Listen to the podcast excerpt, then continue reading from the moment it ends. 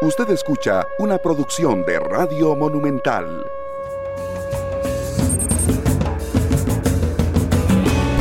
Buenos días, muy buenos días. ¿Cómo están amigos y amigas? Aquí como todos los días compartiendo. Qué dicha que están con nosotros. Buenos días, Costa Rica. Batallando con la computadora desde buena mañana porque quedó trabada y no entiendo qué le pasa. Pero aquí, como siempre, preparados. Ahora hay que tener un plan B a todas horas. Aquí tengo mi plan B.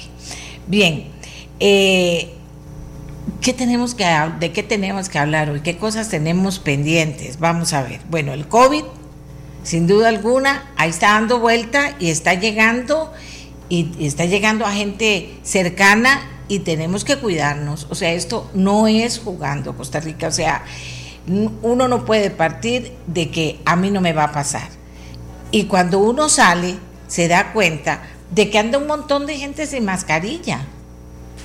Y que ojalá lo de la burbuja de verdad se esté cumpliendo.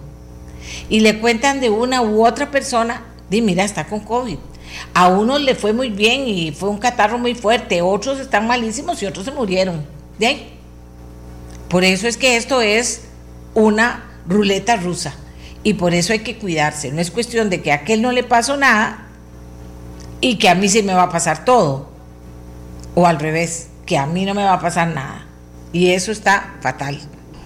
Entonces lo que les digo es que ahí están los números del COVID, no están bajando eh, muchísimo, pero ahí está el COVID. Y tenemos que convivir con el COVID cuidándonos todos. Hay que convivir con el COVID. Ya la gente se fue de la calle. Y entonces tenemos que tener cuidado. Recuerden el aire acondicionado, recuerden el aire acondicionado, porque hay mucha gente que está volviendo por ratos a la oficina. Recuerden el aire acondicionado. ¿verdad? Todo eso hay que verlo. Si usted cree que es que el COVID desapareció, no, al revés, se hizo comunitario, que ya usted sabe lo que significa, porque ya se lo hemos dicho los medios de muchas maneras. Otra alerta que está en el aire, eh, pescaron a una banda de privados de libertad, donde están como sospechosos los directores de la reforma y también eh, privados de libertad que eran contacto entre los directores de la reforma, según han dicho las informaciones, y la oficina que tenían en la reforma de alto nivel y eficacia y eficiencia para robarle a usted virtualmente. Tenga cuidado. Que dicha que los bancos están reaccionando los bancos están haciendo campaña más efectiva y eficaz. Ahora vamos a oír una aquí, inclusive en el programa. Muy bien, que hagan lo que tengan que hacer, pero usted, amiga y amigo, por favor, no vaya a caer. No les diga nada a los que lo llaman, que somos del banco, que es que perdió la plata, que mire, nada, yo no me comunico de esa manera. No les dé nada por teléfono información, ni si se lo mandan por WhatsApp, ni si se lo mandan por correo, por Cristo, porque ahora vienen los aguinaldos y están, ojo, pescaron la banda, pero ahí sigue operando. Ahí sigue operando el, la gente que seguro tenían un plan B como yo, ve, que tengo la computadora que no me contesta, pues tengo mi plan B aquí. Igual están seguro haciendo ellos. Tenían una oficina A y una B, que nos pescaron la A, vámonos para allá, que está la B y ahí seguimos adelante. Pero la cosa es que esto siguió después de que eh, descubrieran a esta banda. Entonces, por favor, cuídese, porque no les puedo decir más, tenemos que aprender a decir no, mientras que los bancos y la digitalización se inventa una manera en que esto sea imposible. ¿Verdad? O por lo menos que yo tenga que decir sí puede hacer esa transacción, no la puede hacer pero tenemos que cuidar nuestra platita, ¿verdad? Y fíjese que hay personas que tenían sus ahorritos con planes muy concretos. Luego viene lo de la tormenta. Y ahora sí, estamos con problemas porque la tormenta está golpeando duro, Iota, está golpeando duro a Centroamérica. Aquí se sintieron los primeros eh, golpes ayer con las lluvias, Hoy amanece un sí es no, pero me parece que va a ser sí, lluvias. Y entonces también tenemos que cuidarnos. Hay muchos lugares, amigos y amigas, muchos lugares que ya se sabe que salen afectados cuando llueve mucho. Y eso está fatal. ¿Verdad? Tienen que tomar previsiones. Pero de hecho todos tenemos que tomar previsiones cuando esto pasa. Hay carreteras hay carreteras que están inhabilitadas. Fíjese que eh, iba a invitar a Wagner Jiménez a que nos dijera un asunto de uno de los temas que vamos a trabajar en el programa. Me dice, doña Amelia, no puedo. Mi pueblo, porque él es allá, de, la zona sur, adentro, mi pueblo no tiene agua ni tiene luz y la carretera está incomunicada, estamos incomunicados por la carretera, está despedazada. Y así supongo que muchísima gente con sus familias en muchas partes del país afectados. O sea que tenemos por qué preocuparnos y mucho por qué ocuparnos, ¿verdad? Mucho por qué ocuparnos y no enojarnos porque ahora resulta que los europeos se ponen bravos porque están dando medidas para combatir el COVID. Yo espero que aquí tengan la inteligencia de que si este COVID nos revienta más duro de lo que nos ha reventado hasta ahora, sepamos con inteligencia cómo llevarlo adelante, con mucha inteligencia emocional, ¿verdad? Y como les dije al inicio, por favor, convivamos con el COVID, pero cuidándonos y cuidando a los demás. Esto no es jugando, no es que, ay, sí, yo voy, a mí no me pasa nada. No, fly, ahí está. Y no es solo usted, es su familia, y no solo usted, es, es hasta puede ser su mamá, su papá. La gente no quiere entender, hay gente que es, que no hay manera de que sea eh, respetuosa con la vida de ellos y de los demás. Y entonces no se pone la mascarilla. ¿Me entendés? Y eso es horrible. Eso es lo único esencial que nos piden, póngase la mascarilla, si usted está en su casa, póngasela, si llega la empleada, póngase, si la empleada no se pone la mascarilla, que se devuelva para la casa. Si llegó el jardinero, si no puso la mascarilla, que se devuelva para la casa. Cuídese porque cuidándose usted cuida a los demás. Además, si usted no se cuida y le da el COVID y se muere, hace sufrir a muchísima gente. Hoy tengo compañía, como ya vieron a mi rusca. Ahí está mi rusca. Ahorita se calla. Bien, entonces, aquí voy con la lista de cosas que tenemos que hacer. Proyecto, y qué interesante. Esto lo dice ameliarrueda.com. Proyecto propone fuertes beneficios fiscales y migratorios para atraer grandes producciones de cine a Costa Rica. No me parece una mala idea, me parece una muy buena idea. Ahí están los datos en ameliarueda.com. Ahí están los datos en ameliarueda.com. Me parece una buena idea, me parece una buena idea. Si se hace bien, como siempre, si se hace bien. Y si se, se puede agrupar a la gente, en que haya una productora importante aquí y no que aparezcan 225 productoras y al final no hacemos nada, ¿verdad? Pero me parece muy bien, me parece muy bien.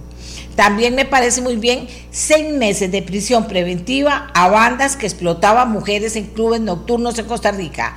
A esa gente hay que darle duro aquí en este país. Es un fenómeno en el mundo. Tienen a nuestras mujeres, a nuestras niñas como esclavas sexuales. Andan buscando chiquitas que no que son vírgenes, perdón, porque hay depravados que pagan muy bien por las que son vírgenes. Oíme vos lo que te digo. O sea, esto es espantoso en África no tiene nombre. En Europa, eh, eh, la Europa del Este no tiene nombre. Y aquí en Costa Rica, como tenemos que estar hablando de un montón de cosas que no deberíamos estar, no tiene nombre tampoco. Bueno, si ya pescamos unos porque hay más, démosle duro. Démosle duro. Duro, con todo el peso de la ley. Y si hay que hacer ley más dura, más dura todavía tiene rostro de mujer, inclusive de niños y de jovencitos. Tiene un, es una tragedia que está viviendo a esta altura de la humanidad, la humanidad. Y eso hace que las bandas se hagan millonarias, que los tipos se hagan millonarios y que siga este juego, este juego maldito que hemos tenido eh, de, de utilizar a los seres humanos como vil y absoluta mercancía y en esos niveles que se los hacen a estas pobres mujeres. O sea que ahí tiene que ir duro, tenga, tiene que ir duro. El cambio climático pone en peligro insectos en las montañas de Guanacaste, pero también el cambio climático es el responsable de que toda esta tormenta de huracanes venga con tanta fuerza, tanta fuerza, tanta fuerza. Ahí en ameliarueda.com también tenemos una información de France Press relativa a, esto que está pasando, que es eh, el impacto del cambio climático en los huracanes y en la fuerza de los huracanes y del impacto de los huracanes. Dice, eh, el huracán Iota sube a categoría 4. Eh, Iota alcanza categoría 2, aquí viene, aquí viene, aquí viene. Ciclón avanza hacia Centroamérica.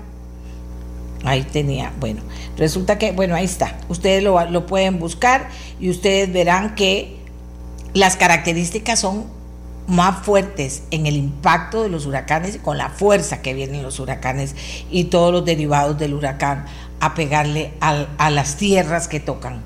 No es quedarse en el mar, que también se pone fuerte, a las tierras que tocan. Y ahí está Centroamérica temblando.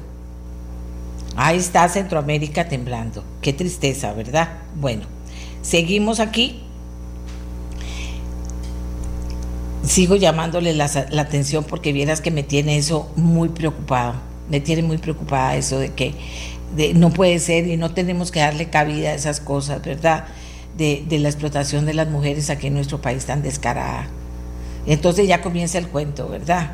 Yo me quedo con el de que con el de Sor Juana Inés, pero ya comienza el cuento de, que es que la, la, pobreza hace que la gente caiga. No, son esas bandas organizadas que inclusive andan secuestrando chiquitas y mujeres que después las drogan y las tienen como esclavas. No nos hagamos, no, le, no le pongamos otro color y otro sabor. Y culpemos a las mujeres, ¿verdad? No. Esto es el país al que le debería dar pena y vergüenza. ¿De acuerdo? Y finalmente les digo algo que me importa mucho. Cuando regresemos después de esta pausa, les voy a hablar de un tema que está pendiente que vamos a tocar. Hay liquidez en instituciones autónomas, mucho dinero. Estas instituciones son las que están bajo la autoridad presupuestaria. En, mil en 2019, no ahora, hizo un estudio de la Contraloría y hacía unas estimaciones en más de 600 mil millones de colones. Bueno, resulta que el Ministerio de Hacienda está pidiendo esa plata. Y resulta que hay instituciones que dicen, no, a mí no me toque porque yo soy una institución autónoma y mi autonomía me permite tener esa liquidez ahí y no tocarla. Este es un tema interesante. ¿Cómo que es autónoma en este momento? ¿Cuándo va a dar la plata? ¿Cuál es el atraso que tiene entregar ese dinero y por qué? Hagamos una pausa, Costa Rica, y cuando regresemos vamos a poder hablar un poquito más de esto y de otras cosas que me están diciendo ustedes bien interesantes. Ya volvemos. Mía, la tuya, la de todos y todas.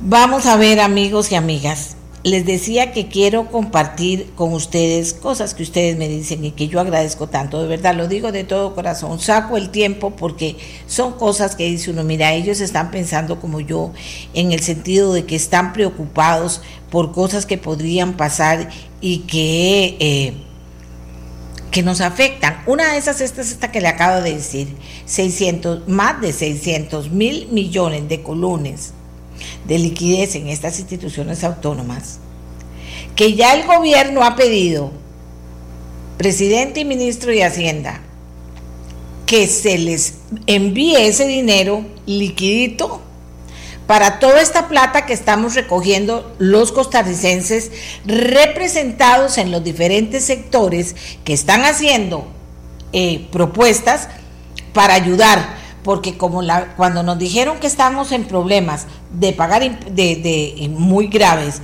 en, en, el sentido de que había que pagar la plata prestada y que había que sostener a este Estado gordo, gordo, gordo, gordo, gordo, los costarricenses escuchamos que la propuesta del gobierno era 80% de impuestos y 20% de medios mediditas de recorte de gasto público y de control. No es solo cortar, es controlar también.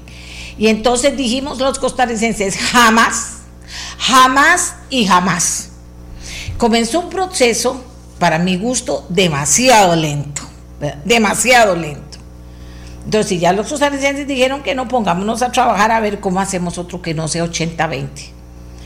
Y como el gobierno decía, es que esto es lo que pude hacer, entonces comenzaron a salir propuestas de los sectores, comenzaron a salir propuestas de muchísimos grupos, de gente muy preparada, que sabía del tema y otra que no sabía tanto, pero que quiso hacer su aporte y creció averiguando cómo hacer para ayudarle a este país y a este gobierno que se diera cuenta que hay un montón de cosas que hacer para recoger esa plata que tenemos que pagar y no los impuestos para todos nosotros.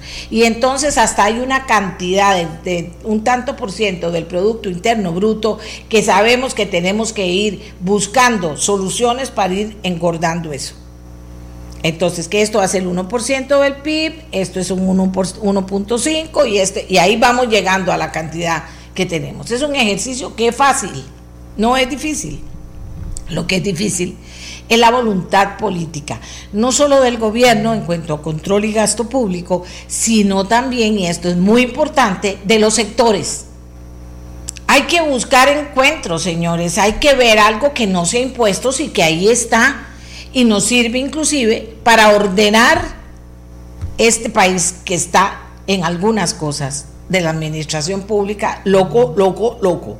Y ya hemos visto la diferencia, por ejemplo, de salarios en el sector público. El tema del empleo público es un tema muy importante, pero hay otros temas muy importantes también. Y entonces comenzaron a aparecer las propuestas. Y eso es un poquito decirle al gobierno también, ve, como no son impuestos lo que ocupamos aquí. Ocupamos medidas claras para ordenar muchas cosas que no están bien. Una de las cosas que también hay que ordenar muy bien es la evasión y la elusión. Eso va a estar un poco más complicado, pero se están dando pasos en ese sentido. Entonces, quiere decir Ay, mira, quiere decir que sí había posibilidades, que no eran un 80% de impuestos, entiéndanme, Costa Rica. Eso es lo que le probamos a este país y entonces, y, y al gobierno. Y entonces el gobierno que tuvo que hacer, buscar la forma en poder tener propuestas que no fueran impuestos. Si se logra este ejercicio que se está haciendo en la mesa de diálogo del gobierno, pero que la mesa multisectorial convocada por la Asamblea de Trabajadores también está haciendo un ejercicio, el Colegio de Ingenieros, de, Abogados más economistas juntos presentaron propuestas. Claro que el gobierno no va a poder llevar todas las propuestas, tiene que tener la inteligencia y la voluntad política para que sin triquiñuelas nos pueda hacer una propuesta que tenga que ver con todas esas medidas que no son impuestos. Tal vez al final vean que ya me echo atrás en una cosita. Haya un pequeño impuesto que poner uno, uno, pero tienen demasiadas propuestas en la mesa para que le digan a los costarricenses, el gobierno y muchos sectores con muchos privilegios que le digan, no, Costa Rica, no, no, no van a ser impuestos. Va a ser esta medida más esta más esta. Esta es el 1%, esta es el 1.5, este es el 1.25 y aquí tenemos ya la propuesta. Con el compromiso de que hay que seguir peleando como país por controlar la evasión, la ilusión y otro montón de cosillas que se van a quedar ahí porque no se van a poder ver de una vez, pero ya se están viendo en las mesas muchas cosas muy interesantes, pero también se están viendo yo no y yo sí, o yo sí y yo no. Y ahí es donde hay que también abrirse a ver cómo lo vamos a hacer. Digo todo esto porque hoy nuestros invitados son precisamente los de, porque usted ha oído bastante de la mesa de diálogo del gobierno, pero usted no ha oído mucho, que yo he tratado de estar muy atenta a la mesa de trabajo o al diálogo multisectorial convocado por la Asamblea de Trabajadores del Banco Popular. Vamos a ver hoy un poquito más, porque ellos ya han caminado, ya han elaborado propuestas, vamos a ver un poquito más de esto, porque ellos también han sido muy claros. Nosotros vamos a hacer las propuestas y vamos a entregar las que correspondan al gobierno, al gobierno, y las que correspondan, ojo, a la Asamblea Legislativa, las vamos a entregar a la Asamblea Legislativa. ¿Ah? Porque yo también quiero que seamos claros, señores, en que hay que tener mucha inteligencia para las personas que están eh, al final tomando la decisión, que es el gobierno, vamos a tener que tener mucha inteligencia. ¿Para qué? Para que aquello no se vuelva un arroz con mango, que sean tantas medidas y tantas cosas y tantas propuestas y tantas cosas que voy a elegir estas o voy a elegir las otras. Eso no se puede hacer ahora sí. No se puede hacer solo, es, no es una cuestión política, es muy técnica en muchos sentidos. Entonces yo le pedí, le insistí a don Fernando Faitel, siempre ha sido muy abierto, que es el presidente de esta asamblea, que la gente conozca qué está haciendo esta asamblea, porque ha sido muy seria, tiene mucha representatividad de sectores muy diversos. Inclusive metodológicamente parece que tiene una, una, una dinámica que puede haber sido efectiva, no sé, pero vamos a conversar con don Fernando y con eh, un representante de la academia que tiene que ver con la metodología impuesta y con un representante de la sociedad y de la comunidad civil que también ha estado trabajando y aportando. Qué bonito, ¿verdad? Bueno, ellos nos van a contar cómo va este tema de la mesa ya tenía don Fernando un problema cuando se va la luz, afecta al internet y todo. Vieron ustedes qué interesante, ¿verdad? Eh, cuando se va la luz, no tengo internet, no tengo luz, no tengo teléfono, dice uno santísimo, tan interconectados estamos que aquí pasa algo que tenga que ver con la conectividad y nos quedamos desconectados todos y de miles de maneras. Pero en fin, hagamos una pausa. Yo creo que ya les presenté bien el tema eh, que me está preocupando después les leo las cositas, que me está preocupando muchísimo el hecho de que, por ejemplo, las instituciones autónomas se pongan a decir, ay, no es que mi autonomía, yo no toco esa plata ahí, ese plata fluida, eh, le da fluidez al, a, este, a esta cantidad de dinero que hay que reunir para pagar nuestras cuentas, pero a mí no me toquen porque yo soy autónoma. Mira, el mundo ya cambió, si nosotros no queremos verlo, no lo veamos y sobre todo nosotros, que somos bien, eh, eh, eh, ¿cómo se llama? Esto viene detrás de Iota, podría formarse otra tormenta la próxima semana, me están informando. Señores, ya casi todo cambió. Hay una generación nueva, una otra generación pegada, y atrás estamos nosotros que somos la generación de los gloriosos 60, 70, pero que estamos aquí también y aportamos y sabemos y queremos. Entonces, todas las cosas están cambiando. Está la generación que ve como yo con asombro los cambios y dice, bueno, mira, las cosas están cambiando. O que comienza a decir, no, eso no me gusta, eso tampoco me gusta, eso tampoco me gusta. No es que me guste, es que las cosas están cambiando. Y si no nos movemos con el cambio y le sacamos provecho a ese cambio, podemos eh, padecer mucho en ese interregno, en ese momento en que la gente dice, bueno, aquí tiene que haber una transición. en todo eso estamos en este momento. Entonces, cuando oigo que hay sectores que se cierran, digo, ese señor no sabe dónde está. Cuando oí lo del tecnológico, ojo, que con esto cierro y ya vamos a la pausa para venir con nuestros invitados, cuando oigo lo del tecnológico y veo que le dicen a un muchacho o a otro que tiene toda la calificación y la excelencia académica que se le ha solicitado para ingresar al tecnológico y le dicen, es que este año cambiamos las cosas, discúlpeme, rector del tecnológico, ustedes se equivocaron. Yo no digo que no cambien las cosas pero no le cambien a los muchachos este año las cosas. Digan, a partir de este año cambian las cosas. Y entonces se, se monta algo claro para que los muchachos se preparen para eso. Pero ustedes no pueden cambiarle las cosas y sobre todo un muchacho de excelencia académica, uno, dos, tres, cuatro, un montón. Les cambien las cosas ahora. Eso no se puede, ni siquiera voy a analizar el tema. Eso no se puede hacer. Hágaselo para el próximo año.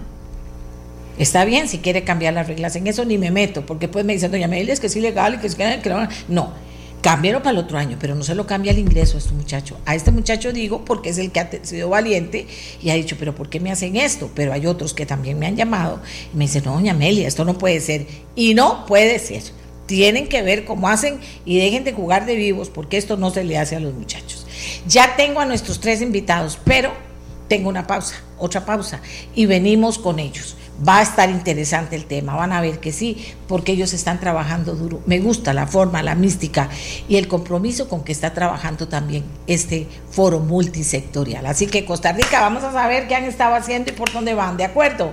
Hagamos la pausa. Gracias por estar con nosotros. Y ahora más que nunca, cuidándonos todos, trabajando duro y tratando de salir adelante, porque aquí o nos reactivamos o nos reactivamos, ¿de acuerdo? Ya volvemos.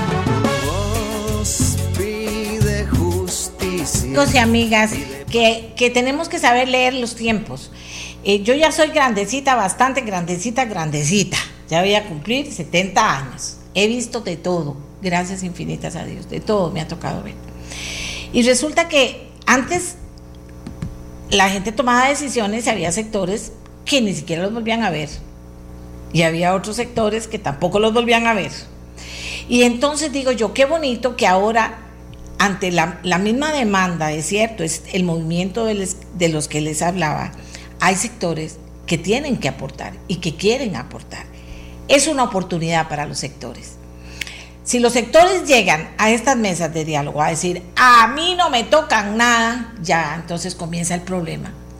Porque los sectores deberían aprovechar la oportunidad para, para ponerse en una actitud proactiva en una actitud proactiva y entonces fíjate que dicen, bueno, ¿cómo colaboro de parte del sector para que esto camine? Y no, no me toquen, no me toquen, no me toquen, no me toquen, o no, no, no, no, no, porque esto no sale. Esto es un ejercicio interesante de ver porque está pasando en nuestro país en este momento, sin duda alguna. ¿Qué es lo que está pasando? Bueno, que hay, eh, que están trabajando diferentes sectores para buscar finalmente una eh, eh, propuesta o varias para entregarle al gobierno y a la Asamblea Legislativa en el caso de la Asamblea de los Trabajadores. Es así que yo tengo en este programa a don Fernando Fait, presidente de la Asamblea de Trabajadores del Banco Popular, ya lo conocemos bien en, nuestra voz. Tengo a Cristian Otey Águila, él es eh, de la Academia, profesor invitado en la Universidad de Costa Rica, metodólogo, o sea, que tiene que ver con el método para lograr que toda esta iniciativa y todo este aporte se puede, supongo, digo yo, se les pueda sacar el mayor provecho posible. Y también a Carlos Campos. Él es coordinador nacional del movimiento Ciudadanía que construye territorios seguros. Oiga usted, aquí están los tres y vamos a comenzar no solo presentándolos y saludando a los tres, sino con don eh, Fernando Fait, para que don Fernando rápidamente nos valore el trabajo hasta ahora y luego veamos cómo se hizo con el señor metodólogo y luego veamos cómo están participando los sectores y, y después volvamos a dar otra vuelta a ver qué propuestas han caído sobre la mesa. Señores, buenos días, don Fernando Fait, le damos la bienvenida para que nos inicie en el programa.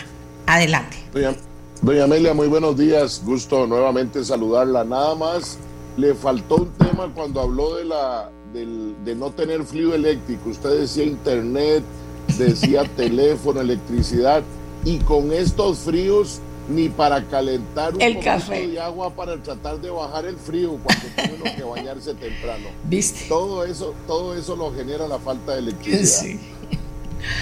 Cuéntenos, con este mismo espíritu con el que yo le, le saco una sonrisa a mis compañeros y a usted, es el mismo espíritu que hemos tenido en este foro multisectorial de diálogo nacional de la Asamblea de Trabajadores y Trabajadoras del Banco Popular y de Desarrollo Comunal. Riéndonos de los problemas del país, no, pero teniendo un espíritu optimista, alegre, eh, de la necesidad de construir patria y que tenemos que construirla todos en el marco de las diferencias. Ha sido un trabajo muy arduo. Hoy importante es que aquí en nuestra voz no va a ser solo mi voz, sino la de otros actores que han estado con muchas horas de trabajo de manera activa.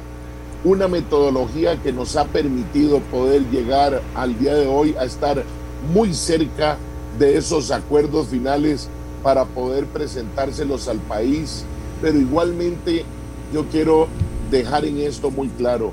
Hemos tenido una valiosa oportunidad de reconstruir confianza, doña Amelia, es que usted lo decía, hay que dejar de lado las propuestas propias, pero eso se hace cuando usted eh, deja de defender lo suyo porque empieza a tener confianza y se sienta con don Carlos Campos y dice, mira, el movimiento de territorios seguros, no lo conocía, pero va en la línea de lo que yo deseo para mi querida patria. Y entonces puedo sentarme y le digo además a don Carlos, don Carlos, hágame un favor, saque un ratito aparte y cuénteme el rollo en el que ustedes andan.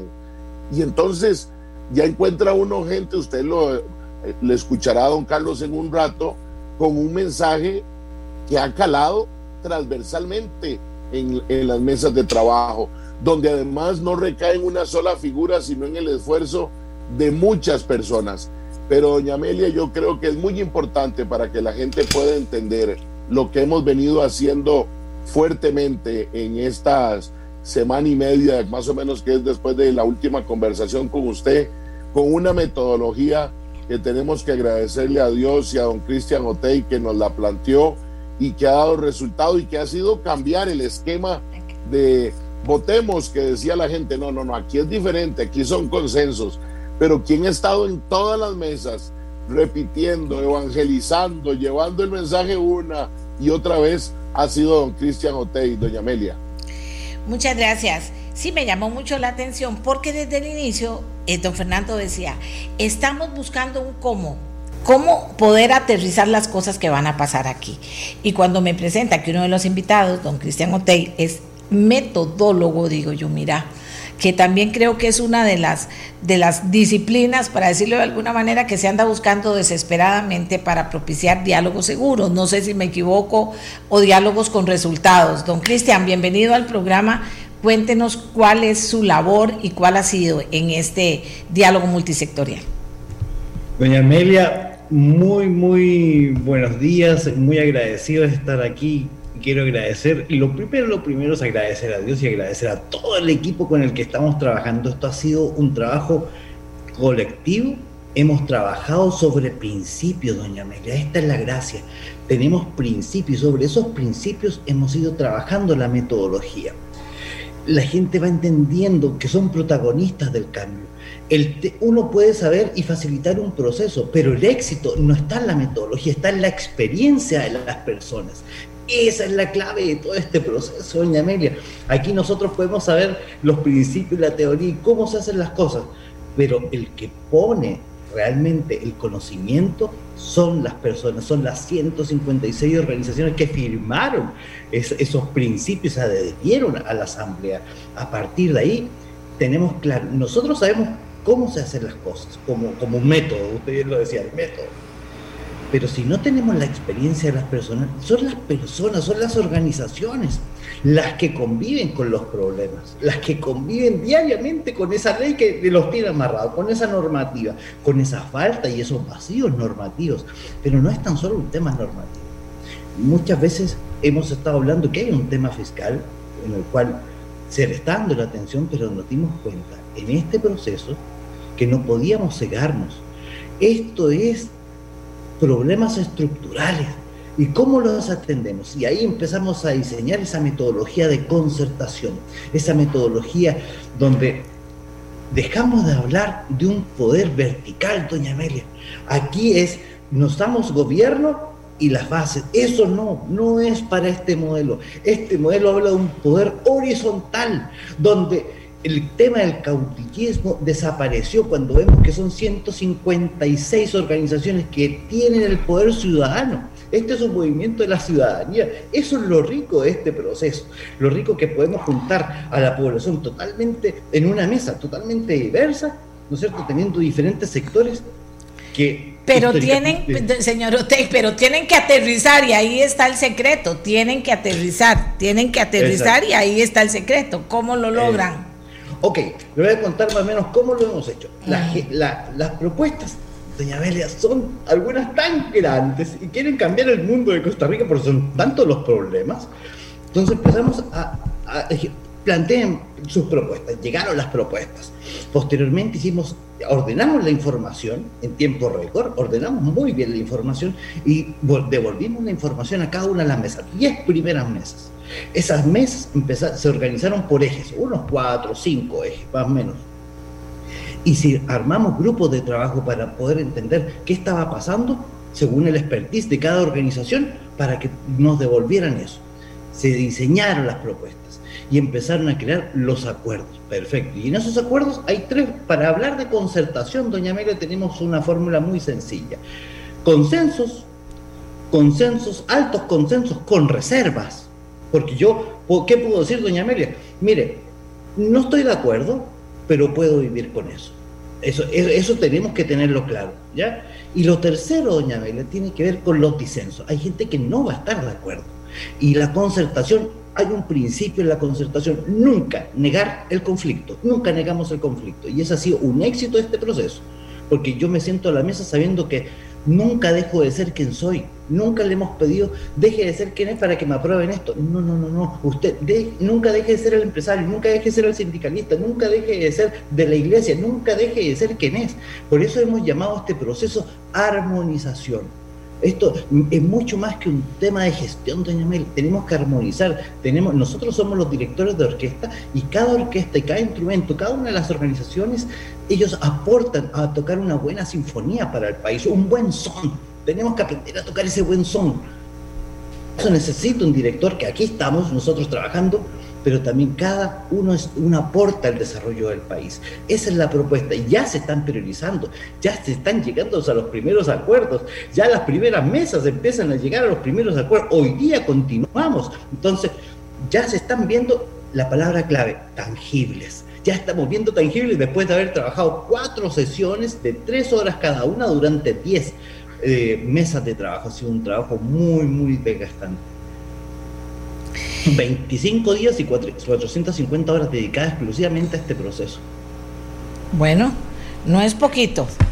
Vamos a preguntarle al invitado, porque usted, eh, eh, el señor Otey, don Carlos, nos habla de que, bueno, de que no hay una cabeza, eh, ¿cómo se llama?, mandando, de que se trabaja de una manera diferente. Yo le decía inmediatamente, bueno, pero hay que aterrizar cosas concretas finalmente, porque si no, no llegamos a nada y la gente, y, le, y la gente nos decía, pero es que están hablando mucho, hablando mucho, hablando mucho, ¿y qué pasa? Y se refería no solo a ustedes, a todos. Y yo siempre para defenderlos, porque don Fernando me decía, no, si lo vamos a lograr, lo vamos a lograr. Yo decía, hay que prestarles atención, a ver cómo funciona este ejercicio. Bueno, entonces está el señor que de la metodología y está también don Carlos que representa, vamos a ver, don Carlos que representa a la comunidad y en seguridad, imagínense, ni más ni menos. ¿Cómo, cómo ha operado esta metodología en el caso de usted y qué es esa propuesta que usted lleva?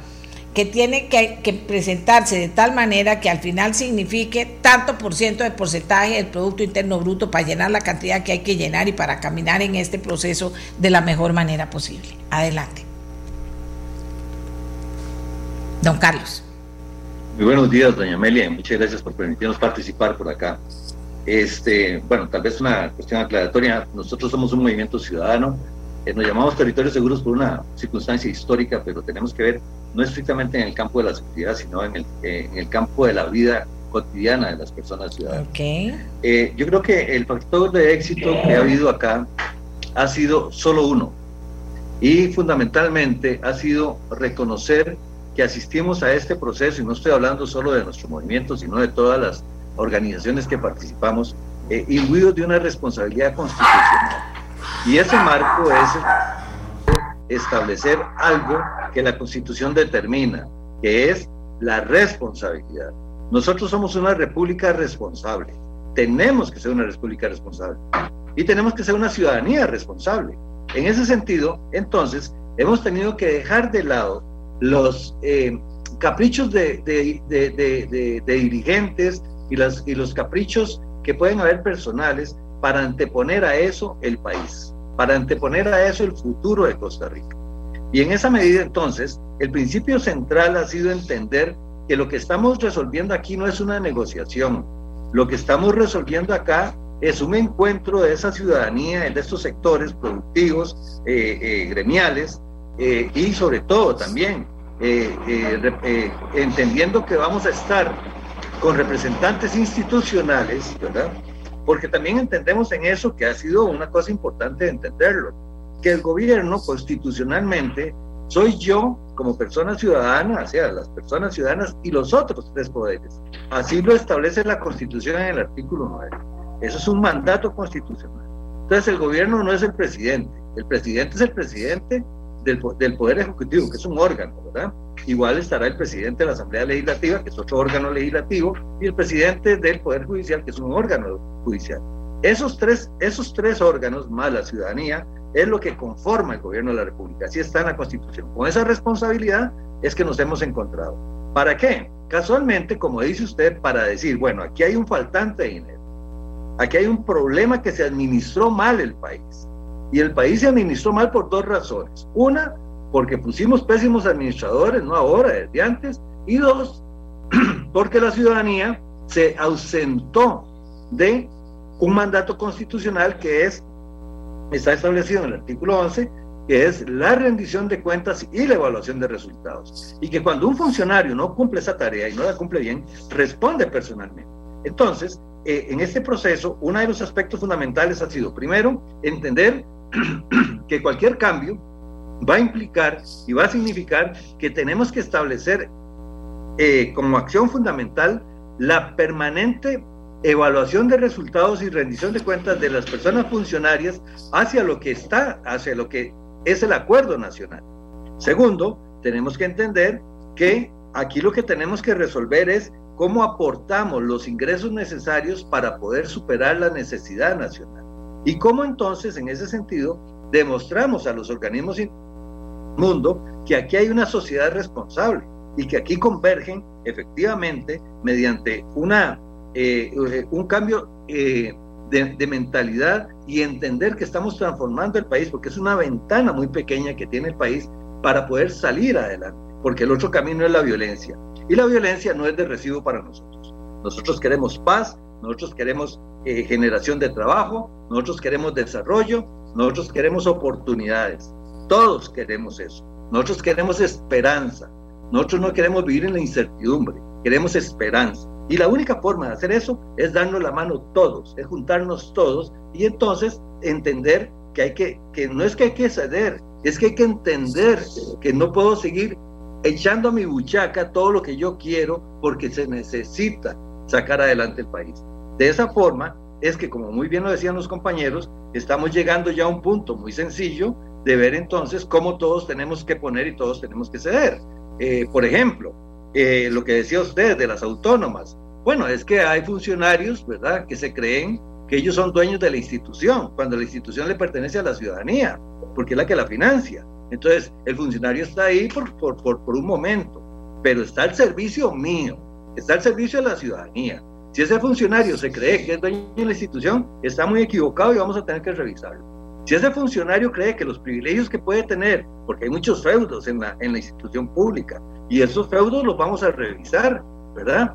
O hay responsabilidades. Imagínense que, que un día esto nos dijeron que iban a hacer una ley para que el, el, departamento de aduanas de Hacienda se hablara con el departamento de tributación. Eso es ridículo. O sea, esos son aspectos administrativos. Nosotros tenemos que entender que aquí no es de leyes, es una actitud que tenemos que asumir y dichosamente en este foro multisectorial de la Asamblea Legisladora del Banco Popular ha convergido esa responsabilidad ha convergido ese entendimiento. Y eso es lo que nos está permitiendo, en un tiempo récord y bajo una acción de trabajo impresionante, es que una cosa es decir, hemos tenido 450 horas en las mesas. Para llegar a esas mesas, hubo otras 450 horas atrás en cada grupo, en cada comunidad. Usted no tiene idea de la maravilla cuando hicimos nosotros, como Movimiento de Ciudadanía, que usted y seguros, giras al país para decirle a la ciudadanía ponga su propuesta. Aquí está este mecanismo para que la ponga. Y se hicieron llegar casi 250 propuestas. Una cosa impresionante en cuestión de tres días, porque las personas en este país añoran establecer ese encuentro, añoran establecer esa, esa, respuesta.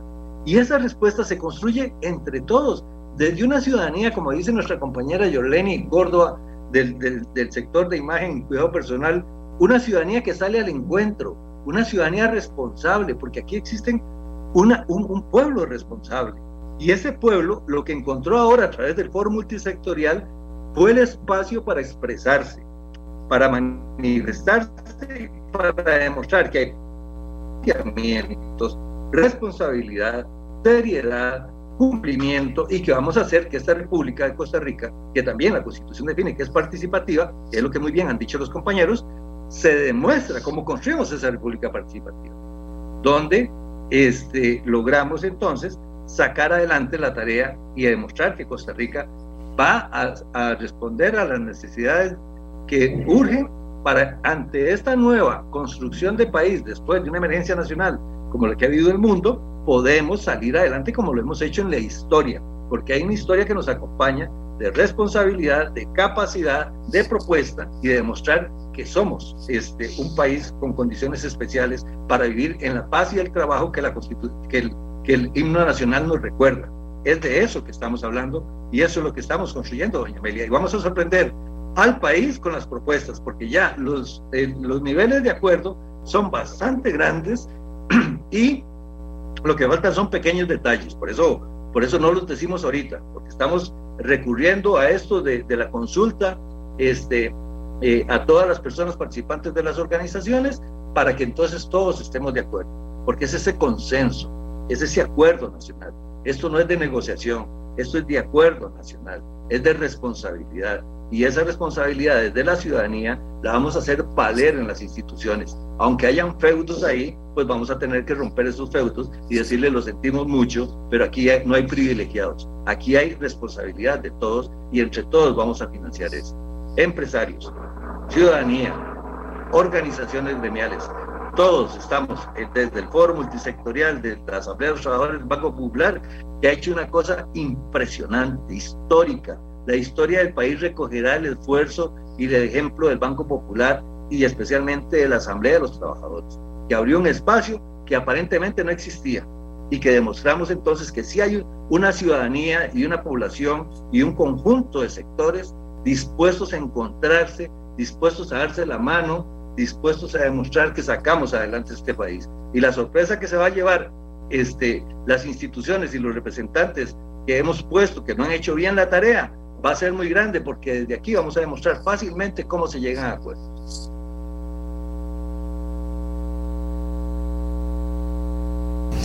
Bien, eh, don Fernando, como yo he sido desde el principio y yo he insistido, tengo días de estar insistiendo, muy interesante, muy interesante eh, la propuesta, eh, digamos, la presentación de don Carlos, eh, muy representativa en el sentido de que los costarricenses hemos dicho eso de muchas maneras y hemos querido eso de muchas maneras y que ahora se abre una posibilidad.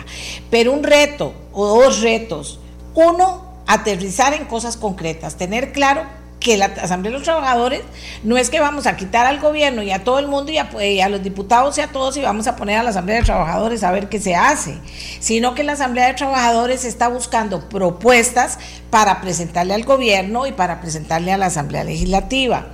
Que, que, puede ser que esas propuestas sean aceptadas y puede que no sean aceptadas también.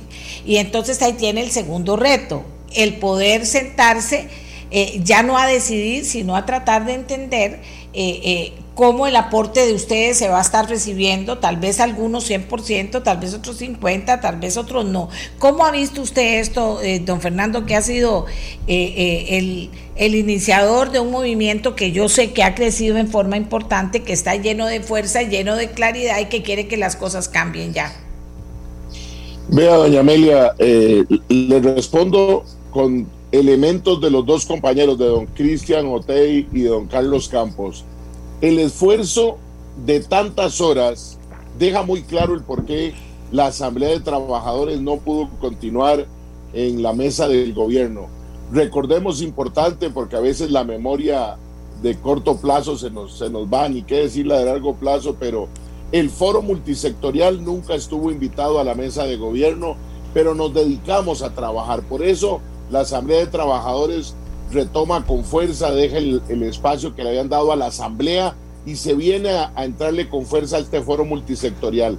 Segundo, tenemos muy claro, bajo ese concepto que ha dicho don Carlos de la ciudadanía y del artículo 9 constitucional, que nosotros somos ciudadanos del sector social y productivo que nos hemos dispuesto a revisar, y eso ha sido un mea culpa muy interesante donde hemos aceptado todos que dejamos espacios en los que teníamos que contribuir no por defender nuestros intereses propios, sino los intereses del país. Y es ahí donde doña Amelia, y yo lo he predicado todos los días en el foro, no somos la Asamblea Legislativa ni somos el Poder Ejecutivo. Eso no nos corresponde a nosotros, pero sí somos parte fundamental de ese gobierno. Artículo 9, como dice don Carlos, donde tenemos que asumir responsabilidades. Y tenemos, claro, y usted le puede preguntar a ellos, yo siempre en los últimos días he, planteado un baño de realidad y empecemos a aterrizar porque podemos hacer diagnósticos, las mejores propuestas. Don Cristian lo decía, vamos a cambiar el país. No, no, momentito. Hay temas de corto, mediano y largo plazo. Pero cuando hay un tema de corto plazo, y usted lo decía bien, doña Amelia, que no significa impuestos, sino que significa un buen trabajo del Ministerio de Hacienda con las herramientas que tiene ahora, que tampoco se nos puede, no es válido decir que será hasta que tengamos ya en funcia el, el empréstito de más de 150 millones, el préstamo que va a tener Hacienda y que ya iba a servir. No, no, no, no, momentito. Ya Hacienda tiene herramientas. En la ley, en la última ley eh, de finanzas públicas venían muchas herramientas. Bueno, lo que hace falta, y en eso ya hemos coincidido rápidamente todos, es que tenemos que buscar acciones de fiscalización, de rendición de cuentas, a la ciudadanía, como decía don Carlos, donde nosotros tenemos, y cuando hablamos de la ciudadanía, no nos creamos que somos simplemente uno, dos, tres ciudadanos, no, ahí están las empresas, está la academia, están las organizaciones, que tenemos que juntarnos como nos hemos juntado en este foro y decirle dentro de un marco respetuoso de la ley, bueno, ¿cómo avanza? Si uno de los grandes resultados que tenemos es que lo del CICOP y el tema de manejo de Hacienda, el Ministerio de Hacienda, tiene que actuar ya.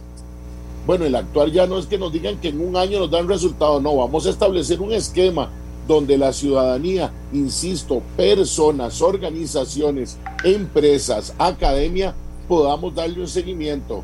Pero también tenemos que hacer, como hemos llegado hasta el día de hoy, donde Banca para el Desarrollo tiene que convertirse en un instrumento para la reactivación económica pero doña Amelia, es lo más curioso, no para la reactivación económica de los empresarios y de algunas empresas pymes, no, el sector cultura, en la mesa de cultura nos decía, nosotros necesitamos de banca para el desarrollo, porque tenemos que cambiar nuestra forma de construir nuestro diario vivir.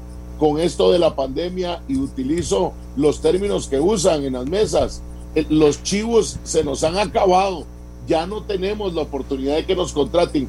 ¿Cómo nos cómo cambiamos y visualiza a Banca para el Desarrollo? Vea cómo un tema como Banca para el Desarrollo cruza a todas las áreas que hemos tenido en las mesas. Claro, lo fiscal, lo que hemos sentido que tiene que ser lo, más cercano, hemos ya avanzado fuertemente, pero hoy y durante el día y mañana en la mañana estamos afinando, porque usted lo planteaba muy bien. No es simplemente decir, bueno, hagamos este movimiento en una ley que ya está, con un impuesto que ya está, no con uno nuevo. Busquemos, pero ¿cuánto genera eso para poder darle a la ciudadanía, para poder darle al presidente de la República, a los diputados, a las municipalidades, a los medios de comunicación para que le den un seguimiento. Si esto puede dar tanto, porque con este dato oficial nos da este resultado. Pero ya hemos avanzado de llegar a tal punto que lo que nos espera es ver esos datos económicos, porque claro, aquí está la representación de las organizaciones sociales y productivas, también de la ciudadanía de, a pie, como decimos nosotros, que dice, mire, no, no vendamos humo, que tenga un contenido y un respaldo.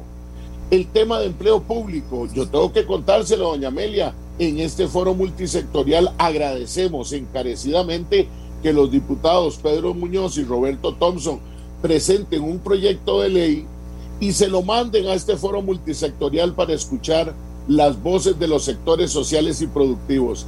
Significa que ya hemos entendido una nueva dinámica de construcción horizontal donde si escuchamos las voces y las opiniones de, los sectores sociales y productivos, podemos construir un país diferente. Eso nos hace competir con el gobierno. No, nosotros no estamos en competencia. Solo que sí tenemos nosotros una meta muy alta y es una Costa Rica inclusiva, justa, solidaria, que puede sonar a discurso, doña Amelia, pero si no nos lo creemos, si no lo sentimos, si no ha sido como lo que hemos trabajado en las mesas, construir confianzas, reconstruir en algunas confianzas. Claro, no es sencillo. Una metodología que le exige capacitarse, que no es nada más decir dónde voto. No, no, momentito. Usted presente su propuesta, defiéndala, podrá tener consensos, puede que no y también será presentada como resultado final. Pero busquemos consensos, dejemos de sumar tres votos por cuatro votos. Esto no es como la elección presidencial y legislativa cada cuatro años o la municipal de medio periodo. Tiene que ser un ejercicio de compromiso mayor, como decía don Carlos Campos. Tiene que ser un compromiso de ver la realidad social de lo que estamos viviendo. Por eso nuestras propuestas van a salir no solo en el tema de lo, de lo fiscal, donde le puedo decir, doña Amelia, sin puntualizarle, y nosotros estamos buscando que en los datos de, la, de las pequeñas propuestas podamos llegar a un 3% del PIB en forma inmediata.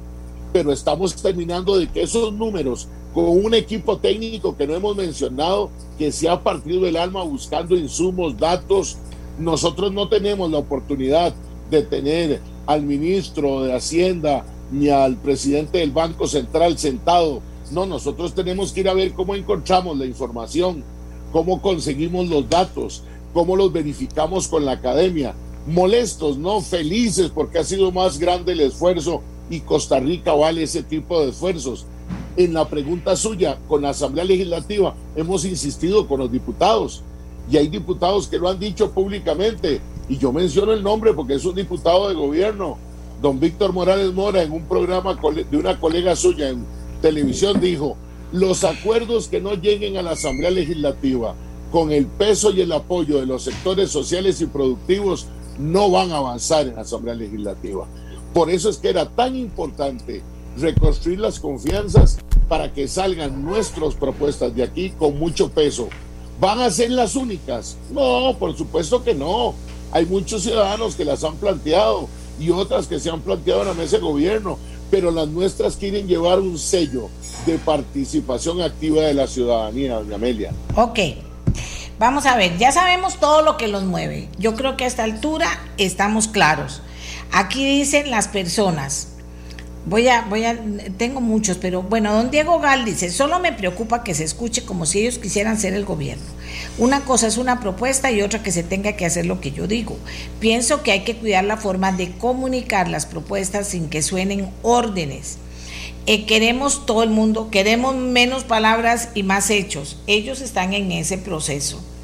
Eh, yo en eso quiero ser clara, ellos están en ese propuesto y van a presentar propuestas que se supone que se supone serán propuestas eh, concretas. Vio lo que, lo que nos ha dicho él. Es más, me gustaría que estuvieran ese día conmigo los técnicos del tema. ¿Por qué digo eso? Dice eh, don Marco, Marco Molina, hubiera sido un mejor programa, doña Amelia, con las propuestas concretas, es que no las tienen, por eso les estoy, tienen, eh, las tienen avanzadas y están conversándolas con los sectores. Pero quiero decirles una cosa importante, que ellos van a presentar las propuestas, que esto es un poquito lo que nos están debiendo, por eso le voy a decir al metodólogo que nos hable un poquito ya de eso, aunque ya vea lo que dijo don Fernando. Bueno, varias cosas. Que don Víctor Morales dijo, ustedes tienen un problema que entender también. El gobierno está casi que ya en cero, sino ahorita en menos cero. No tiene credibilidad y tiene ese reto. El gobierno lo tiene y la gente del gobierno la tiene. Es una realidad, son hechos. Es una realidad.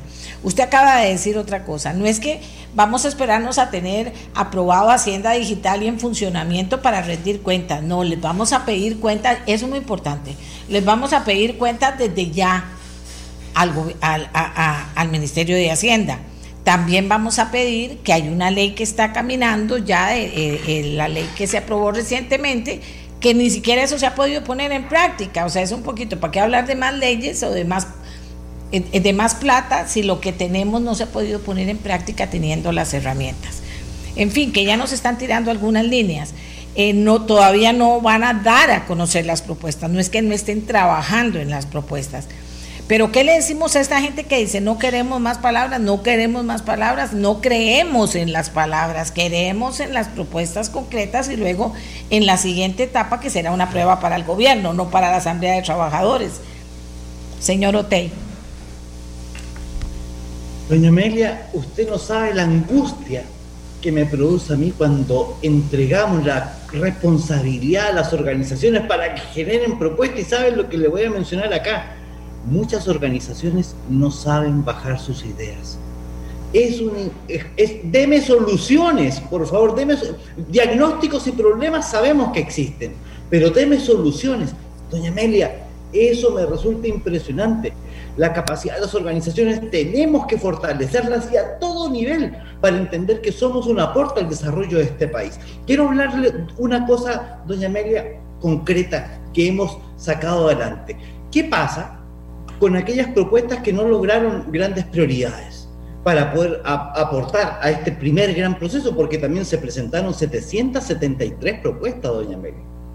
Y de esas hubo una articulación donde empezamos a entender que hay propuestas que son para el 18 de noviembre, que es ya al 20, tenemos que estar... Eh, eh, Yo estoy de acuerdo con eso que usted me dice, señor Ote, que son 700 propuestas que no se va a quedar bien con toda la gente, que la gente tiene que entender que esta asamblea no termina con la presentación de esas propuestas, sino que es, digamos, una parte del pueblo organizado que va a seguir trabajando sobre propuestas concretas para ir logrando avances. Digamos, así es que lo percibo yo.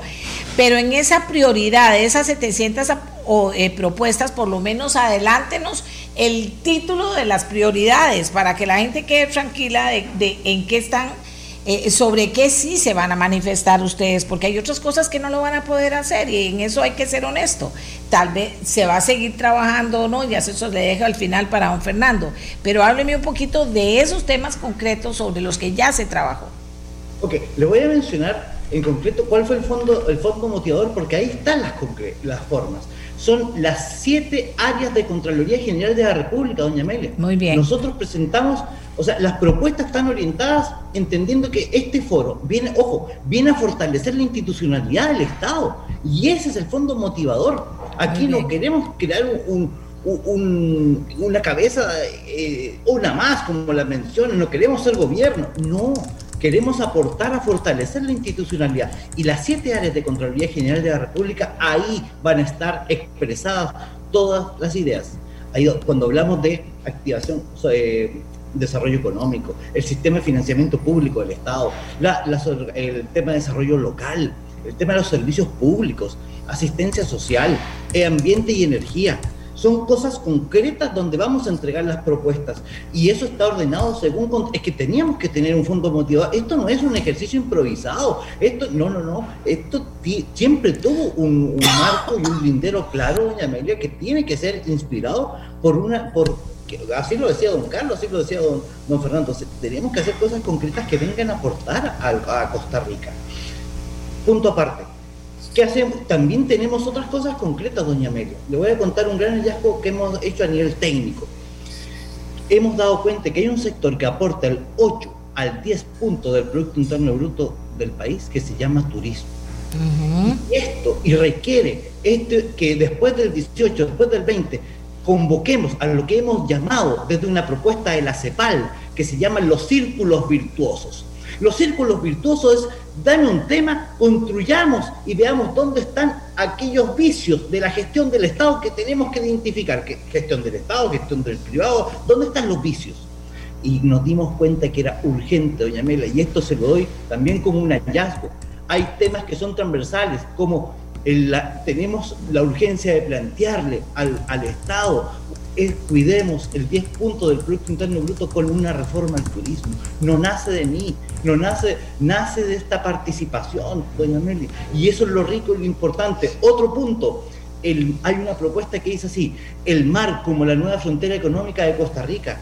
Otra propuesta que hay que atender el mar lo, estamos desperdiciando como un desarrollo económico para el país y eso nace en las mesas. Es sumamente importante, la gente del agro está desesperada. Me impacta escuchar los problemas que hay. Entonces es necesario entender que el agro se tiene que abordar para el desarrollo del país. La territorialidad tiene que ser un modelo de desarrollo. Otro tema que también es transversal a todo Costa Rica. Estamos ante la revolución 4.0 y es urgente poder atender la transformación digital, la infraestructura digital del país. No es tan solo un tema de Hacienda con la Hacienda digital, va mucho más allá de eso. Los temas del MEP se, se vieron reflejados cuando no pueden accesar a este, a este, modelo. Y eso es un sentir de las mesas de trabajo. Eso van generando ejes transversales. El tema de la mujer impulsa mujer. Le estamos llamando a un gran eje de trabajo. Entonces, doña Amelia, es mucho más que estas propuestas urgentes que tiene el país. No hemos dado cuenta que la gente tiene las ganas de aportar a una mejor Costa Rica. Eh, es impresionante cómo amamos el país es impresionante cómo estamos enamorados de un territorio que tiene que salir adelante. Y esto no pasa por, doña Amelia, que quede claro, no somos la competencia del gobierno. Esto es un aporte de la ciudadanía para fortalecer la institucionalidad del Estado. Esto es para todos y todos somos protagonistas del cambio. Eso es lo que trata y la metodología busca que seamos todos protagonistas del proceso. Ahí hay acciones concretas que le he dado, acuerdos concretos, áreas concretas, y vamos a presentarlas desde esa, perspectiva. Ok, perfecto. Eh, lo que yo les digo, lo que está diciendo la gente, porque ese es o parte de lo que, del reto que ustedes tienen, ¿verdad? Eh, por ejemplo, hay gente que dice que que ya está descubierto todos los problemas que hay, que el tema es cómo se van a afectar, que hay cosas que ocupan de la decisión del Ejecutivo, que hay otras cosas que ocupan de proyectos concretos de la Asamblea Legislativa, como el tema, por ejemplo, de empleo público. Y, eh, pero lo que la gente, eh, y yo los entiendo, ustedes también traten de entender a esta gente, creo que les debe haber pasado lo mismo en las mesas están hartos de oír todo el mundo diciendo quiero a Costa Rica, qué bueno en mi país, yo tengo que ayudarle, ahí hay que arreglar problemas si este gobierno no los arregla y, y bla, bla, bla. La gente está frita y véanlo en, los, en la encuesta. Y la hizo la Universidad de Costa Rica. Véanlo en la encuesta. Yo digo, ¿por qué uno? Yo tengo que decirlo. Si ahí está la encuesta, en la historia un presidente ha tenido peor votación. Y, cuando habla de presidente uno habla del gobierno y credibilidad. O sea, eso es una realidad. La gente está harta y ya no quiere oír más, por eso estamos muy pendientes de lo, y ahorita ya termino con don Fernando, vamos a estar muy pendientes de, lo, de los anuncios que ustedes hagan y después de la habilidad, eh, de la habilidad que tengan para lograr que esas propuestas sean bien escuchadas y luego de que se ejecute correctamente si ustedes creen, ¿verdad? Porque el cómo y el resultado y, gerenciar toda una propuesta es todo otro proceso. Don Carlos, usted es el que ha hablado eh, bastante claramente sobre lo que es el pueblo, lo que significa el pueblo, lo que debería demandar el pueblo. Y es está bueno que lo haya dicho porque hemos sido como muy opacos el pueblo es muy opaco y el pueblo no es solo un grupo que se tira a lanzar piedras de vez en cuando, que se manifiesta de vez en cuando. Es un montón de gente que está hablando, que, que quiere cambiar las cosas, pero que a la hora de la hora terminamos actuando siempre parecido. Eh, ¿Qué le dice usted a toda esta gente? Que dice, bueno, eh, eh, hagamos algo ya, hagamos algo ya y queremos propuestas, ya no queremos oír hablar a la gente, repito. Y sabemos que esto que se está reflejando en los comentarios que llegan aquí es lo que dijo la gente en la última encuesta. Don Carlos, ¿cómo lo ve usted? Eh, bueno, primero que nada, esa encuesta, como dice usted, es la manifestación evidente de una, de una molestia, ¿verdad? Que se manifiesta en ciertos momentos eh, en las calles o se manifiesta eh, desacreditando la institucionalidad. Desacreditar la institucionalidad es la forma eh, más común de actuar de las personas en la ciudadanía y las personas en, un país, pero al desacreditar la institucionalidad no entendemos que se cae el país. decir, por ejemplo, simplemente que vamos a hacer las propuestas y que se las vamos a mandar al presidente para ver qué hace, o mandárselas a la Asamblea Legislativa para ver qué hace, sería el acto más irresponsable que podamos hacer en estos momentos. No, en estos momentos tenemos que sentarnos todos. Ellos no son dueños del poder, no son dueños del poder. Y la ciudadanía que empiece a creer que son dueños del poder, esa ciudadanía está muy mal. No, aquí nos toca sentarnos de manera responsable, para discutir cómo es que vamos a hacer las cosas. Porque la corrupción que hay en el país y que está tomando una relevancia importante no se quita con decir no queremos corrupción. Eh, la ilusión y la evasión no se quitan con decir no queremos ilusión y evasión. Yo tengo que decir cómo se quita, porque la ciudadanía, esa persona que dice que es que no que estamos cansados de oír palabras y quiero acciones, a esa persona yo le digo, bueno, usted sabe quién es el corrupto, usted sabe cuál es el funcionario que no que no sirve, usted sabe cuál es eh, eh, la persona que está viendo a ver cómo evade los impuestos. ¿Por qué no da un paso al frente y asume la responsabilidad y dice, este es, este es y este es? Pero Carlos, ¿qué podría hacer si no podemos hacer nada y estamos todavía en cuanto a servicios públicos enfrentados a una serie de leyes que no hacen intocable a cualquier mal servidor público que no cumpla con su función, por ejemplo? Muy bien, muy bien, doña Amelia. Usted ha dado en el clavo y es la primer, y le voy a decir que es el primer, el segundo acuerdo que tenemos ah, en el foro multisectorial. Vamos a hablar de acuerdos. Ok, el primer acuerdo que tenemos es que definitivamente nosotros no podemos dejar esto a la mano de Dios. Platica Dios ha sido muy benevolente con nosotros para que este país no haya explotado, como algunos quisieran. Entonces, ahora lo que tenemos que hacer es asumir la tarea de establecer los procesos que dichosamente desde la ciudadanía tenemos harta experiencia en cómo organizar esos procesos de rendición de cuentas, evaluación de resultados y seguimiento, ¿verdad? Tenemos y sabemos cómo hacerlo y entonces vamos a establecer ese, ese proceso. Primer acuerdo que tenemos en todo el foro. Segundo acuerdo, hay que revisar casualmente leyes y normativas que se hicieron para proteger, como usted ha dicho muy bien, a un grupo de personas que tienen privilegios obscenos, privilegios inmorales, que eso hay que quitarlo. Eso tenemos que revisarlo. Y eso estamos de acuerdo todos en que hay que hacerlo. De hecho, este, eh, eh, al presidente se le ha hablado y el presidente, este, debo decirlo así porque tengo que decirlo, porque yo no tengo por qué ocultar las cosas, cuando le he planteado esto, me dice que sí, pero viendo para otro lado, ¿verdad? Entonces, eh, el tema aquí es que tenemos que vernos la cara y vernos a los ojos y decir claramente, vamos a asumir esa responsabilidad. Desde el foro multisectorial estamos dispuestos a revisar toda esa normativa, hay que revisarla. No podemos fundamentarnos en las leyes viejas para seguir manteniendo lo que ha sido porque no sirve.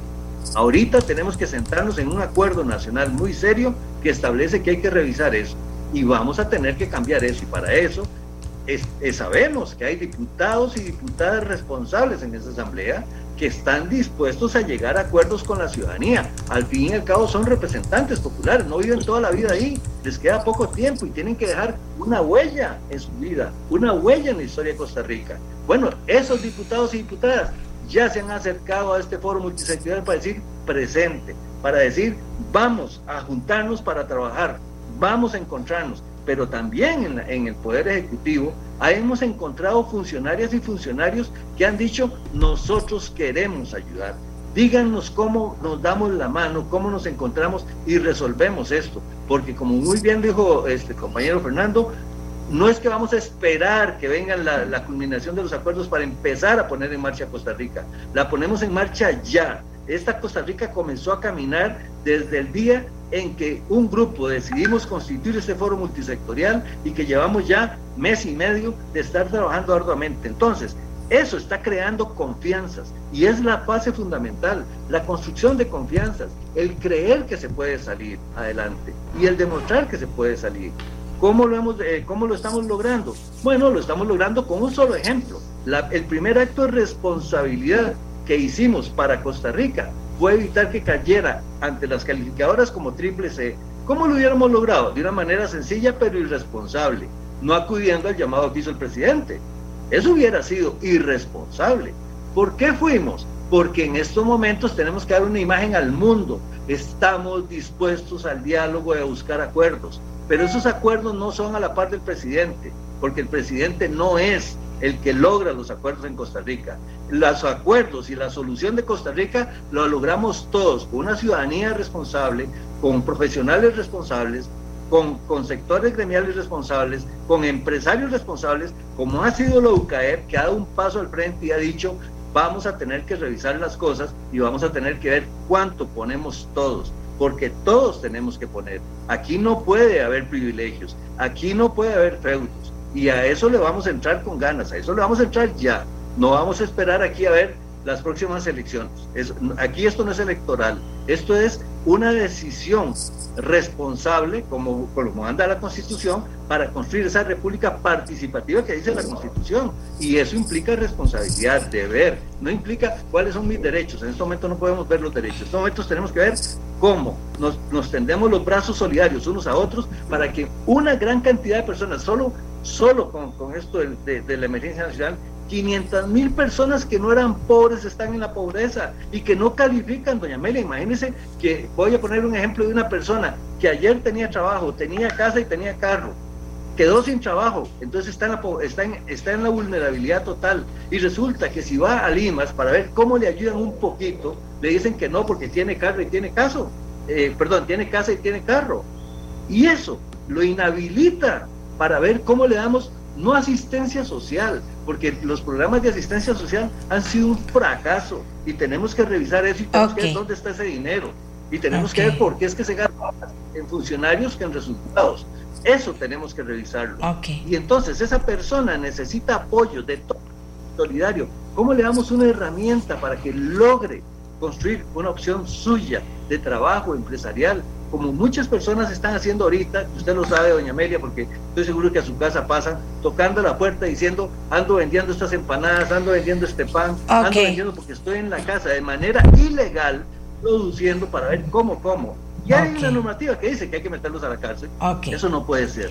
Eso no puede ser. Yo creo que a esta altura, ya. yo creo que a esta altura, ya ustedes nos han explicado cómo, vamos a ver, estoy, eh, cómo están trabajando y han trabajado. Y siento que, pues le dan a uno como, como una esperanza de que van a aterrizar. ¿Qué me preocupa a mí? Para, porque voy a cerrar, tengo que cerrar, ya tengo Hacienda Digital esperando para hablar de eso que están hablando ustedes también. Eh, ¿qué, qué, qué, me preocupa? Que aquí tenemos una cultura de decir y hablar y hablar y hablar y hablar. Y llegó el momento Llegó el momento de que hace unos años para acá venimos hablando y expresándonos cada vez más sectores y cada vez más duramente. Sin embargo, no hemos aterrizado, porque nosotros no tenemos una cultura de ejecutar y de gerenciar nada. Nosotros todo es hablar, que llegue el partido que llegue, que, que siga desbaratando este país y vuelva a votar por el mismo. O sea, aquí tenemos esa cultura y por el mismo alcalde y por el mismo esto y por el mismo el otro. Claro, entre tanto el Estado se ha blindado con leyes que hacen no toquen a nadie el Estado. Aquí podemos hacer lo que queremos y tenemos al, al Estado creciendo y no hemos... Entonces esa mentalidad, a mí me da miedo que esa mentalidad sea la que finalmente eh, eh, termine ganándonos también en estas propuestas y que perdamos ser concretos y si usted sabe gerenciar y si usted sabe ejecutar, sabe lo que será posible, en cuánto tiempo y sabe lo que será imposible hasta que no se muevan ciertas cosas estructurales. Eso lo quiero decir porque al final el presidente de la República nos dice que se ocupan 2.5 del Producto Interno eh, Bruto de forma permanente, o sea, 1.525 millones. Eso es concretísimo. Eso no es pensar en la Costa Rica del futuro, eso es pensar en la Costa Rica del futuro, viendo que hay que hacer hasta ahora y gerenciar y ejecutar ahora para poder pagar esta plata, porque si no nos vamos a quedarse en la Costa Rica del futuro, digo. Y hay gente que dice que se ocupan ocho puntos más del Producto, eh, eh, Producto Interno Bruto, lo dijo aquí por ejemplo Gerardo Corrales en el programa, por una sola vez para amortizar una deuda de 4.880 millones de dólares, señoras. Eso no es eso no es, eh, no hay nada más concreto que esto. Y esto es solo para empezar a pagar lo que debemos, Cristo. Y hay que arreglar todas estas cosas que dicen ustedes. Entonces, tienen una oportunidad de que la gente diga, wow, ve la, la Asamblea del Banco Popular detalló que era, vio que era, escuchó a la gente y lo logró. Logró que aterrizar esto concreto para decir, en estos primeros seis meses vamos a hacer esto y se va a lograr tanta plata y en lo segundo tanto y en lo tercero tanto. Y no es solo de plata, sino que también se van a poder ir cambiando cosas. No entiendo si me entienden, ojalá que me entiendan, ojalá que me entiendan. Porque esto es muy concreto, señores. Esto es 1.505 millones de dólares ya. Y si no hacemos, trabajamos en eso, todo lo que se haya hecho por parte de ustedes, por parte del diálogo del gobierno, por parte de los otros se perdió, porque quiere decir que volvimos a cometer, don Fernando, y con eso usted me cierra el programa, el error que cometemos siempre los ticos. Nos enredamos en hablar, en defender mis intereses, en poner mi bandera sobre la mesa y al final vamos a estar peor que antes, solo que ahora a punto de una crisis de la que levantarnos va a ser muy difícil. Don Fernando me cierra el programa. Doña Amelia, eh, muchas gracias por la oportunidad. Yo le voy a poner con la transparencia que he hablado siempre. A mí mucha gente me criticó, mire, pero usted tiene una semana y doña Amelia, usted es testigo. Don Fernando, conversamos, hablamos pero es que ya el país, y perdónenme la expresión muy, pero muy popular, pero así somos los, los vecinos de desamparados, orgullosamente de lo populares que somos. Muchos ring ring y nada de helados. Ya está el país cansado de eso. es. No podía yo salir esta semana que pasó cuando las mesas están trabajando a seguir vendiendo humo. Claro, parece mentira, doña Amelia, pero uno de los grandes entregables que tiene ya este foro multisectorial de Diálogo Nacional de la Asamblea de Trabajadores y Trabajadoras del Banco Popular y Desarrollo Comunal es haber reconstruido confianzas.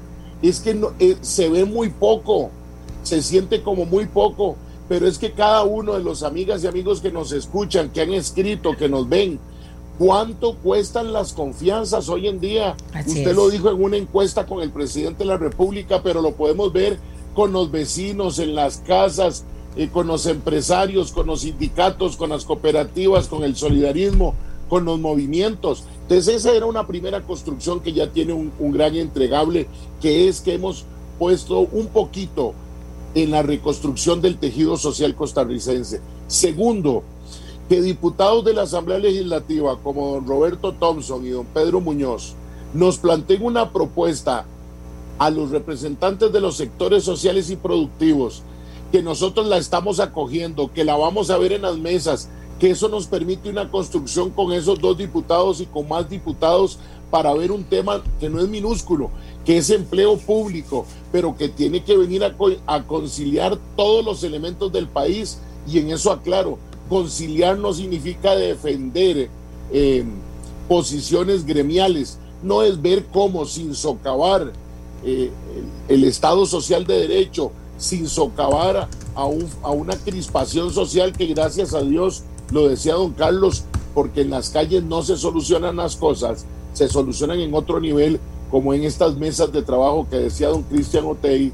Cuando llegamos a acuerdos ya, doña Amelia, de que es importante revisar las exoneraciones y las transferencias, que eso no nos va a dar ya ese monto del PIB que usted decía, pero hay que empezar a revisarlas, hay que hacer el análisis y en eso hemos coincidido todas las organizaciones. Lo que pasa es que también la mesa ha sido una representación de los costarricenses y usted bien lo ha dicho, lanzamos grandes ideas y que sean otros que las aterricen. Bueno, en eso también ha habido una suerte de confianza en el equipo técnico para que les lance unas propuestas con base en esos enunciados que han planteado. Los círculos virtuosos, porque Costa Rica sigue, continúa no se acaba el 20 de noviembre.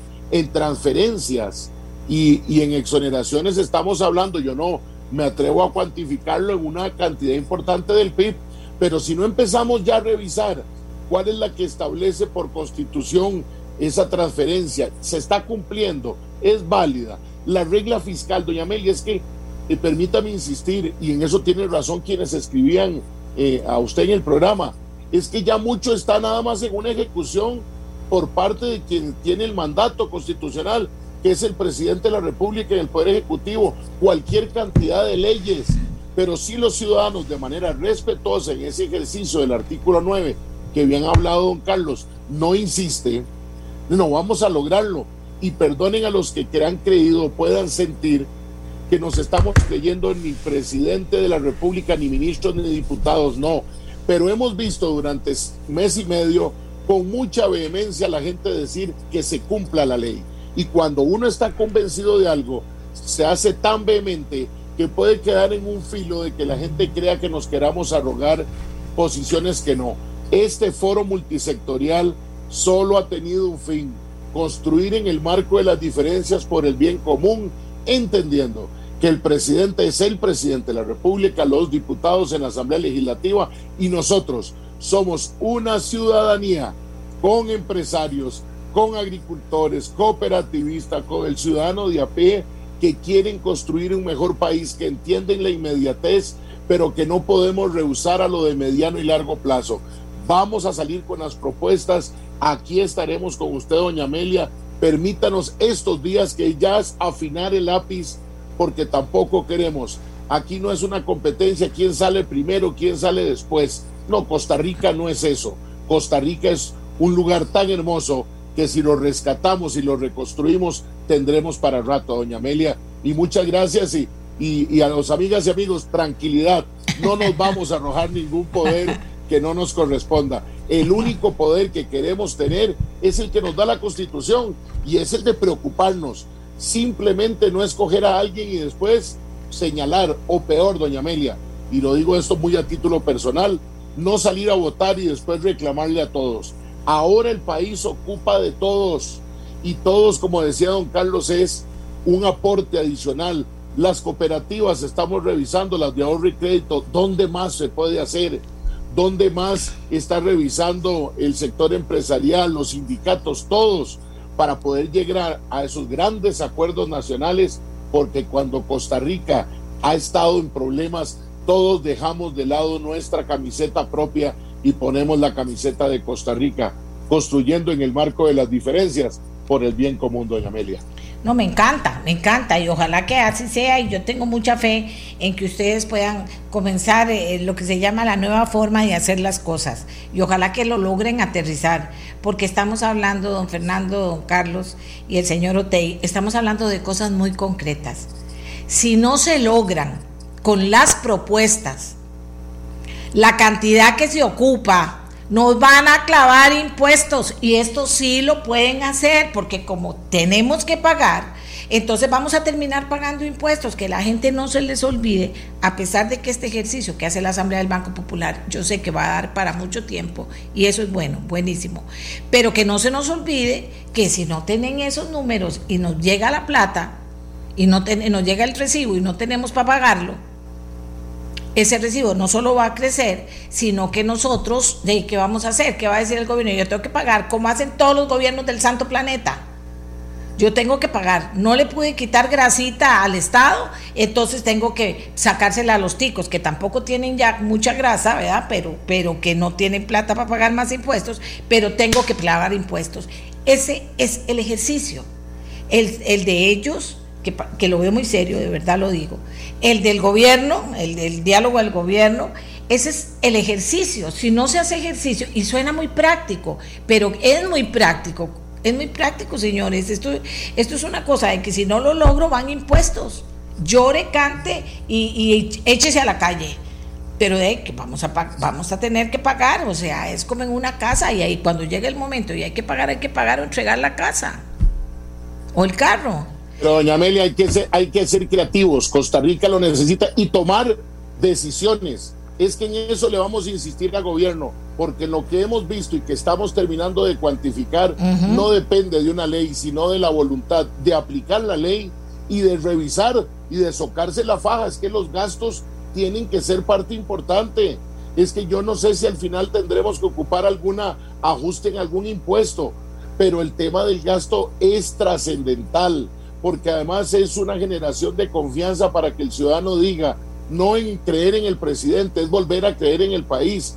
Por eso estamos afinando el lápiz, porque tenemos que decir dónde podemos en esa creatividad poner por dos años dónde movemos un tributo que estaba en una cosa hacia otra y nos pueda llegar sin que signifique, porque hay que tener cuidado que por vestir un santo desvestimos otro. No, no, esto tiene que ser un ejercicio en el que midamos muy bien los números, pero especialmente lo que esté primero sea la gente, doña Amelia, porque podemos pensar en cubrir los ocho puntos del PIB, pero ¿cuánto costo social puede tener una propuesta como esa? Lo decía el Papa Francisco en su última encíclica. Eh, hay que, está un banco en problemas, entonces nos preocupamos solo por salvar al banco o por quienes tienen sus ahorros en el banco y los que trabajan en el banco Esa es la nueva forma en la que ocupamos, que los números sean una respuesta pensando en la gente, porque ya la gente de todo lado del país dice, bueno, ¿y qué es el 8 del PIB? Yo lo que quiero es empleo y yo lo que quiero es oportunidad de tener internet.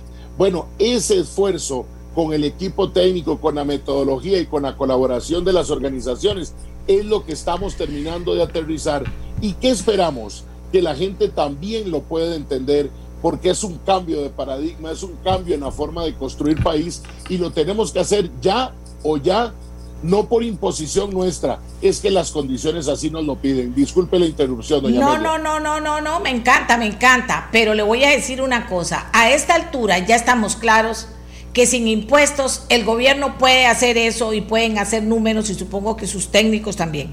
Que ya a esta altura podemos decir, vamos a hacer un Estado efectivo y vamos a quitar la grasa del Estado y, se va, y tenemos voluntad política para eliminar privilegios de todo el mundo, pero para eliminar los privilegios que tiene el Estado, que tienen los empleados públicos, las barbaridades que estamos viendo. Vean lo que nos acaban de decir de Arecep eh, eh, ya se me olvida el número, no sé si eran que siete empleados de la RECEP de la cúpula eh, ganan lo, junto lo mismo que 21 ministros del gobierno y que hay dos personas que ganan 7 millones y que el que gana menos de esa cúpula son 3 millones y medio, Dios mío, esto es una vergüenza. Yo no soy del grupo de Don Carlos, soy costarricense y vivo en este país, eso es una pena.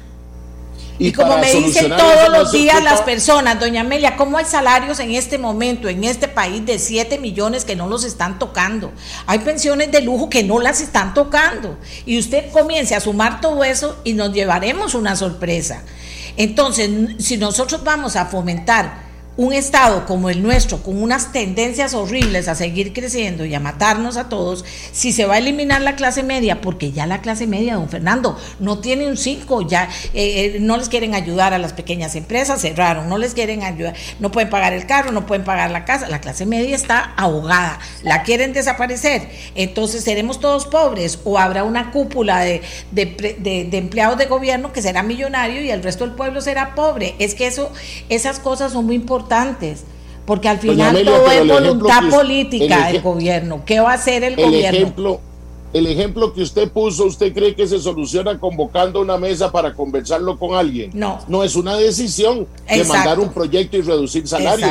Entonces, que tampoco nos digan este fin de semana o inicios de la próxima que no se llegó a nada porque los sectores no se pusieron de acuerdo. No, no. Por eso es la vehemencia en la que esperamos que los diputados y diputadas y el Poder Ejecutivo escuche nuestras propuestas, porque muchas parecen mentira, doña Amelia. Usted acaba de dar una que es de la más sencilla y posiblemente salga en este foro. Y alguien dirá, pero ¿y por qué están inventando? Bueno, y estamos proponiendo lo que lamentablemente algunos no lo están viendo eh, eh, al leer una noticia y ver esos números. Bueno, habrá que volver a resaltar y volver a insistir y pedir cuentas y la ciudadanía en el marco de la ley insistir. Por eso es que tenemos que generar este cambio y estamos convencidos que hemos avanzado con 156 organizaciones, más de 300 personas capacitadas, más de 30 personas por mesa construyendo. Es que no fue que don Carlos y don Cristian y yo nos sentamos y dijimos esto se soluciona. No, no, se construye a partir de las propuestas, pero como usted dice, aterrizándolas y pidiendo que se hagan que se hagan valer, no porque nos creamos diputados ni presidente, no, porque estamos cansados de que sigamos con el mismo ring ring y nada de lado, doña Amelia. No, muy bien, muy bien. Por eso quería, quería pincharlo, don Fernando, quería pincharlo un poquito yo aquí. Ese es mi trabajo, pues para que la gente oiga, ¿verdad? o sea, es que esa es la cosa, esa es la cosa, no ponerse uno ahí muy, eh, quedarle bien a la gente, cuando aquí la cosa es como acaba diciendo Fernando, ¿para qué la digo yo? Aquí es así. O sea, hay cosas que no es sentarse a hablar, hay cosas que hay que decidir, poner una firma y jalar y mandarla ahí y pedirle a los diputados, no negociar por abajo con los diputados, pedirle, este proyecto va, apruébelo y entonces si se ponen de acuerdo todos divinos y contentos. A ver, doña, alguien me decía doña Amelia ahí, don Carlos. Doña Amelia, una cosa, yo, yo, yo, yo, sí, nada más para una cosa que estamos claros es que nosotros no vamos a entregar, como otras veces lo hemos hecho en la historia, como ciudadanía, como clase media, como sectores productivos, eh, etcétera, no vamos a entregar esta vez un cheque en blanco.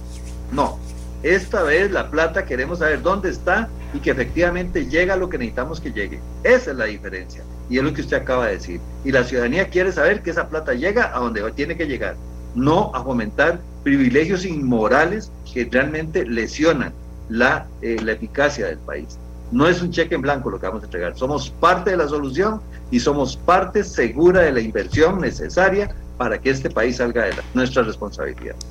Gracias al señor Otey, a don Carlos y también a don Fernando. Vio, don Fernando ya las cosas se, se, puso ahí, eh, eh, se puso clara. Es que hay que estar claro, señores. Hay que comencé diciéndoles que las autónomas tienen 600 600, espérate para no meter las patas y decir una cantidad que no es, pero millones, miles de millones. Y dicen, como soy autónoma, no se la doy al gobierno, porque ¿para qué se la voy a dar al gobierno? Entonces, si todo el mundo piensa así, nos llevó la trampa a todos los que no tenemos forma de decidir sobre el tema. Y lo, dije, lo dijeron brillante, y lo dijo muy bien don Fernando, y lo dijo muy bien el otro señor también. Aquí hay cosas que no son de sentarse a dialogar, señor presidente. Aquí hay cosas que son sentarse a firmar y tirarlo y pedirle a la Asamblea que lo apruebe. Y casi todas tienen que ver con privilegios en el sector público, por Dios. Y no digo todas, casi todas. ¿Y eso por qué no se hace ya? Y resulta que los diputados son empleados públicos también. Bueno, ¿y por qué entonces no se negocia y se deja libre a los diputados? Bueno, voten o no, porque este país ahora ustedes van a tener que apoyar el tema, pero yo se los estoy mandando. Aquí está, dejemos de rodar la bola, porque si no vamos a llegar al momento en que usted va a decir, ay, Costa Rica, tuve que poner impuestos porque ay, no se hizo nada. No, hay cosas que sí se pueden hacer. Y qué dicha que lo dijo don Fernando. Qué dicha que lo dijo don Fernando. Hay cosas que no es para sentarse a dialogar. Y si no se hacen, se deja algo que uno ya sabe. Si yo tiro esto, los sindicatos van a decir que no y los del sector privado van a decir que sí. Los de, si digo otras cosas, el sector privado va a decir que, que no y el sector sindicato van a decir que sí. Y para hablar de dos sectores, pero hay más. Entonces, señores, ¿se acaba el tiempo o no se acaba el tiempo? Era una gran mentira. No, mientras tanto siguen empresas cerrando, señores, y generando menos empleo, señores. Sigue. Hagamos una pausa, Costa Rica, por eso que yo vengo a despedir el programa. Hagamos una pausa, por favor. Pero qué dicha que terminamos así, aunque que dice también que ellos eh, pudieron contarnos cómo han ido elaborando el trabajo. Vamos a ver cómo los técnicos lo aterrizan y que venga Fernando con los técnicos y los oímos. ¿Qué medidas se pueden poner ya? ¿Cuáles son las segundas? Con estas de ya tenemos el, eh, el, porcentaje del Producto Interno Bruto, tenemos la plata, con el porcentaje que dijimos, ya sumamos y es pa. Hay que hacerlo así, pero eso sí es cierto, muy bueno. Hay cosas que no dependen de, de los diálogos, hay cosas que dependen del de la decisión de un presidente de firmarlo y de mandarlo a la Asamblea con los votos bien claritos, porque si los manda a la Asamblea, los diputados también tendrán que dar la cara, aquí son todos los que tienen en sus manos las decisiones finales. Hacemos la pausa, ya volvemos. Aquí me dicen, doña Amelia, pero si aquí mismo en los, en los comentarios que hemos hecho en el programa hay tres medidas que si usted las pone en práctica hoy, de una vez se pueden poner en práctica. Yo si fuera el presidente. Pero lo que les quiero decir, amigos y amigas, y decirle, por supuesto, a las mesas de trabajo, que a ustedes también ya se les acabó el tiempo en el sentido de que no podemos decir que todavía están hablando cuando se sabe el sentido de urgencia que hay, se sabe la plata que hay que recoger, se sabe las medidas que hay que hacer y se sabe decirle la mesa, toda una asamblea, al presidente, todo un diálogo, señor presidente, firme esto usted ya, ya tenemos ahí del, del casi 3% que se ocupa del PIB, ya tenemos punto 25 y aquí tengo otro, señor presidente, párense y lo digan, pero ¿cómo lo van a decir si la mayoría son empleados públicos o hay gente de otros sectores que quiere que hable bien al gobierno y entonces al final también quedamos en cero. Es que ese es el tema. Es que ese es el tema. Y no se trata de medidas que no se puedan implementar, son esas medidas que tienen absolutamente claridad para decir, ¿por qué no lo hace? ¿Cuál es el problema? Hágalo, hágalo ya. Y comience a, a decir, bueno, ya tenemos tanto del Producto Interno Bruto, tenemos tanta cantidad, tenemos tanto de esos millones, tenemos tanto y vamos caminando pero hagámoslo ya. Esa hablada de verdad que al final espero que tenga resultados y que los resultados también del otro lado, del otro diálogo, no sean nada o aguachacha. Ahí está el presidente. Y ahí ustedes le pueden decir, presidente, ¿y esto por qué no lo firma? Si esto está fácil, estamos de acuerdo, fírmelo, fírmelo. No tire la bola para decir después o que paguen más impuestos, se los tiramos a la Asamblea Legislativa, que además no sabemos cómo va a reaccionar la Asamblea. Pero, ¿por qué? Porque nosotros como sectores que, queremos que el país sepa que sí estamos aportando cosas que se pueden hacer y que usted no las quiere hacer. Ahí mismo de una vez con el presidente enfrente, qué fácil queda. Y decirlo, yo sé que yo tengo una voz potente y con ganas hablo. Más esas cosas. Pero díganselo en el modito que quieran. Díganselo, señores, pero esto le toca a usted, don Carlos, y esto usted lo puede hacer ya. ¿Y cuál es el problema? Hay otras cosas que tienen que ir a la asamblea, pero después le decimos a los diputados de háganlo ya. ¿Cuál es el problema? Ahí tenemos ya una plata, pero falta, ¿verdad? La deuda de 4.500 de, vamos a ver, 4.500 millones de dólares. ¿Verdad? O sea, aquí hay cosas prácticas, me gusta que lo haya dicho don Fernando. De es que hay cosas que, hablando no se van a resolver y ahí podemos seguir dialogando toda la vida, que le toca a usted, presidente, decir que se van a hacer y se hacen. No a sus ministros, usted.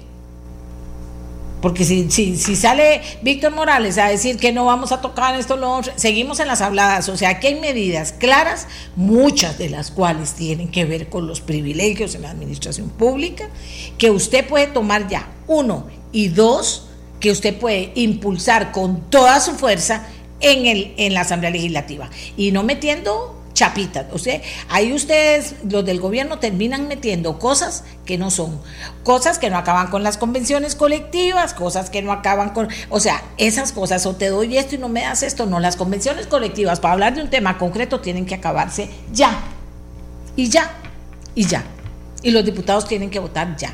Lo del empleo público tiene que ser para los empleados a partir de ya. Y ya, y ya. O sea, y seguimos hablando porque viene el gobierno RIS y mete otro proyecto diferente, entonces ya traza todo, ya que, vamos a mociones 137 y que bla, bla, bla, bla, bla, bla, bla. Y eso no se puede. Porque entonces, ¿qué diálogo va a promover el gobierno con su gente ahí en, en, el lugar en que lo está haciendo? Si por otro lado está jugando esos jueguitos por debajo de la mesa, manda un tema que es importante, que tiene que ver con el fondo de avales, dice para ayudar a la gente, y resulta que lo mandan y después mandan otro por debajo que es absolutamente diferente y con otro criterio que es engrosar otra vez el Estado y, y no mandan. Entonces, entonces estamos en eso, ¿verdad? Pero que no crean ustedes que no nos estamos dando cuenta los costarricenses, si nos estamos dando cuenta, por Dios, de lo que está pasando. Así que bueno, nos vamos hasta mañana. Vamos a ver qué hacemos mañana. Pero ahora aquí ya se acabó el tiempo y hay que comenzar a ver. A señores, ¿qué están haciendo? ¿Qué está pasando? Y el presidente, entre tanto, tírese unas tres medidas de esas que puede tirar usted en dos toques para hablarlo en español. Mientras que está en el diálogo y que vean, mira, si el hombre va a hacer algo, aquí va a hacer algo. Y no nos va a decir a nosotros, después vamos a patear la bola, después vamos a, entonces después se va a ir todo para la asamblea, porque de ahí todo tiene que ser impuestos. Nos vamos, hasta mañana. Comenzamos una semana que tiene que ser muy clara en ese sentido. Se está acabando el tiempo y queremos cosas que puedan decidirse ya, las de mediano plazo y las otras, pero ya tenemos una deuda que pagar y no la pueden pretender pagar con más impuestos a los costarricenses. Eso sigue, nadie lo ha cambiado, por si se están haciendo la ilusión de que la gente lo ha cambiado. Ahora tienen más oportunidad todavía de probarnos que hay medidas de, mediano y corto plazo que se han aportado, propuestas buenas, pero hay decisión de gobierno de acabar con una historia ya y de comenzar a recoger la plata que se necesita sin ponernos más impuestos. Hasta mañana, Costa Rica. Gracias por estar con nosotros. Este programa fue una producción de Radio Monumental.